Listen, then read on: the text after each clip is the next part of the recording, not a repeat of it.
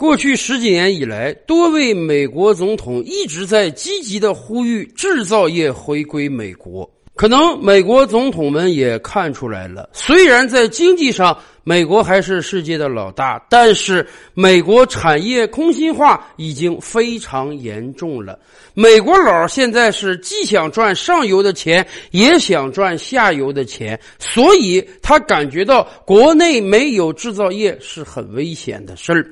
从特朗普时代，美国政府就一直积极号召其他国家的产业把生产线迁到美国去。而就在前两天，拜登终于可以骄傲的宣称，他为制造业回归美国立下了新功。前几天，在美国亚利桑那州有一场盛大的迁机仪式。美国总统拜登、商务部长、美国大公司的 CEO，一众的政商名流超过九百个人参加了这场迁机仪式。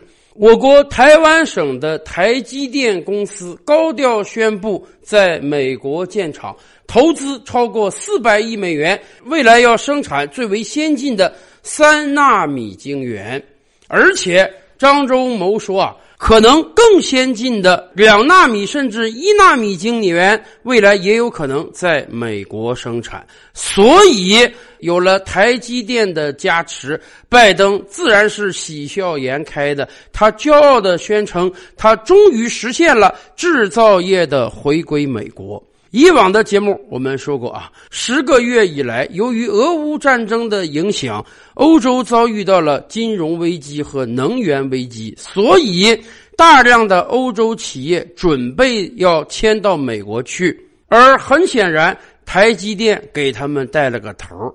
对于拜登而言，他是多么希望未来有更多的企业能够把生产线迁到美国。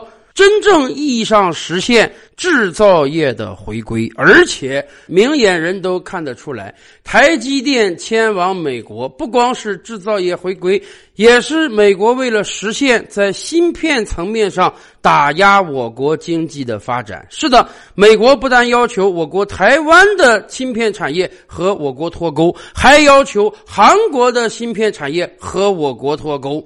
更要求欧洲的高科技企业不可以把光刻机卖给我们，似乎这样做他就能彻底打压中国经济发展。然而，拜登的这一筹划真的能够成功吗？其实，我们可以看一看四年多之前另一件相似的往事。二零一七年就任美国总统之后，特朗普就也一直高呼制造业要回归美国。当年的特朗普在我国台湾有一位好朋友啊，名字叫郭台铭。说实话，单论个人财富，特朗普是没法跟郭台铭相比的。红海大老板的财富。恐怕是特朗普的几十倍之多。然而，毕竟人家特朗普由商转正当了美国总统，所以呢，个人地位上讲，那郭台铭就得逊色几个层面了。但是，特朗普对郭台铭也是非常友善，几次邀请郭大老板访问白宫。为什么呢？特朗普非常希望郭台铭把工厂建在美国。说实话。对于富士康这种劳动密集型的生产加工代工类企业而言，把生产线迁到美国，那就是自寻死路啊！富士康在我国可以找到上百万的产业工人，甚至你工人不足的时候，地方政府都要绞尽脑汁想方设法帮你招工，而且我们既有着。丰富而廉价的劳动力，我们还有大量熟练的工程师，因此富士康在我国大量建厂，这绝对是个双赢。那么，富士康到美国建厂能赚到钱吗？然而，毕竟是好朋友几次三番的劝说，郭大老板后来也有意由商转正，所以他要好好的舔一舔特朗普。最终双方一拍即合。一八年的时候，富士康宣布在美国威斯康星州建厂，而且也要投下一两百亿美元。特朗普当年是心花怒放的，他亲自到了富士康的动工现场，并称赞说：“啊，这绝对是世界第八大奇迹。”对于特朗普而言，他一直高调宣传，要求制造业回归美国，甚至要求苹果也把生产线迁回来。然而，真正响应他的。世界级企业恐怕也就是富士康了。那么，特朗普自然要把许多赞美之词送给郭台铭。然而，郭大老板的算盘打的是很精的。一方面宣布建厂，给了特朗普一个天大的面子；另一方面呢，哎。其实红海早就和威斯康星州政府谈好了，红海过去建厂，威斯康星州政府要给几十亿美元的税收补贴。看起来对于郭台铭来讲，这也是一笔稳赚不赔的买卖。然而，建厂的消息刚一年多而已，地基还没完成呢。威斯康星州政府发生了更迭，哈，共和党人下台了，民主党人执政了。原来谈好的很多优惠条件呢，也可能不给了。所以这给了富士康一个下台阶的机会。哎，人家正好说，因为美国的州政府不能按照原来的计划给予税收优惠，所以富士康建厂这个事儿啊，就得慢慢推进了。是不是投资不能像以前那样大呢？而且动工速度也不必要。太着急，所以到现在为止，马上都二零二三年了，富士康在美国建那个厂还是连影都没有呢。当然了，特朗普也下台了，因此郭大老板不需要对他的好朋友有什么交代了。说实话，富士康刚刚到美国建厂，其实就遭遇到了很多的困难。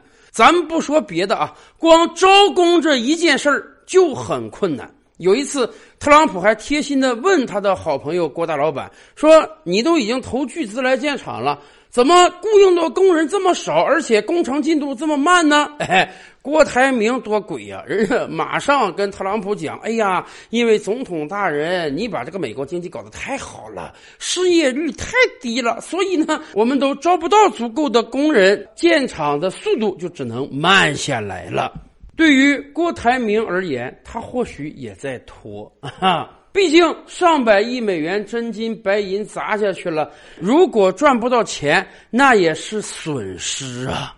有了富士康的前车之鉴，大家可以想见一下，台积电要到美国建厂，这是做了多大的决心呢？今天全球最好的手机是美国的苹果，中国给它生产的。今天全球最好的电动车是美国的特斯拉，中国给它生产的。美国的资本家自己都非常清楚，美国在科技研发上是独步天下的，但是在工程领域、在制造业领域，美国是没有什么优势的。一个世界级企业要有庞大的产能，要生产出商品来供应全球，那么必须由中国人帮他生产。这是发挥各自比较优势，符合经济规律和事物客观发展规律的。但是有些美国人现在在算政治账，而不算经济账。就说台积电吧。长久以来，台积电在台湾岛内有一个别称，叫“护岛神山”。什么意思？从经济领域上讲，台积电是一个很赚钱的公司。我国台湾岛这些年来经济发展的不太好，大量人才外流。老百姓工资基本不怎么涨，但是台湾人均 GDP 却在不断的上扬。其主要原因就是因为台湾还有一个台积电，台积电一家的产能就占到了全球百分之五十以上。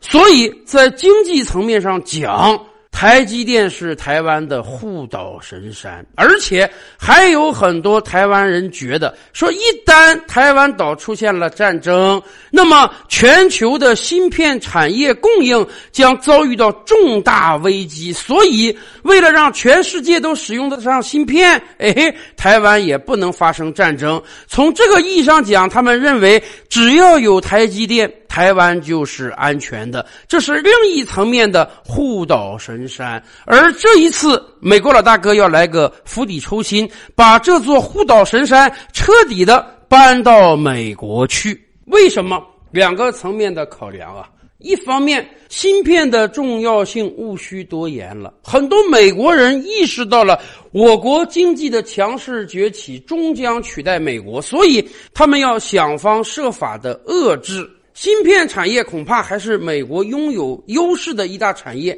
因此他们要在这个产业上打压我国和中国脱钩，在科技上封锁住我们。所以他们要求韩国和我国脱钩，他们要把台积电搬到美国去，变成美积电。而另一个层面上讲呢，很多人也说啊，可能老美也意识到了未来五年到十年。台湾的回归我国是大势所趋，所以他们担心未来控制不了台积电，所以早早的把它迁到美国去算了。不管是出于经济的考虑，还是政治的考虑，在美国的强逼之下，台积电开始了迁移。但是台积电的美国工厂会不会水土不服呢？说实话，从最开始这个苗头就有了。此前，台积电建厂之时，还颇想从美国招一批当地的工人和工程师，毕竟美国人也是欢迎这一点的呀。制造业的回归美国，除了带来天量的资金和税收之外，主要也是为了造就更多的就业机会。然而，台积电发现不行，就像当年苹果 CEO 库克回答美国总统的那样：“美国现在既没有足够的产业工人，甚至……”连足够的工程师都没有，迫于无奈啊，台积电只能把大量在台湾的工程师累家带口的通通迁到美国去。所以在过去几周，有大量的包机从我国台湾起飞，带着台积电的工程师及其家属来到了美国。现在还有很多人抱怨说，到了美国之后，这个生活条件比台湾差多了。然而，说实话，你未来这个工厂的所有人，通通都能从台湾搬到美国去吗？那不彻底把台湾岛给掏空了吗？而反过来讲，从美国国内雇佣大量的工人和工程师，恐怕也不太现实。现在就有人提出了啊，美国的职场文化和晶圆行业是极不融洽的。晶圆制造领域现在主要集中在台湾岛内和韩国，已经形成了非常特殊的文化。以台积电为例啊，台积电工程师是二十四个小时三班倒的工作制，加班情况是极为严重的。台积电工程师的日均工作时长是十二个小时，这比我国互联网公司的日均工作时长十个小时还要长。没办法，那个机器是二十四小时不能断电的，要最大限度的利用产能，所以台湾工程师此前是很辛苦的。可是你在美国雇得到这样的工程师和工人吗？而且半导体行业目前高度集中在亚洲啊，日本负责上游原材料的生产，我国台湾和韩国负责晶圆的制造，而马来西亚等东南亚地区负责封装测试。你现在突然把台积电的晶圆制造摘到美国去了，那么在物流运输上要多花多少时间，多花多少成本啊？所以我们真是担心啊，未来的美积电会不会像富士康的美国公司一样，播下的是龙种，收获的是跳蚤啊？照吕拍案，本回书着落在此。欲知大千世界尚有何等惊奇，自然是且听下回分解。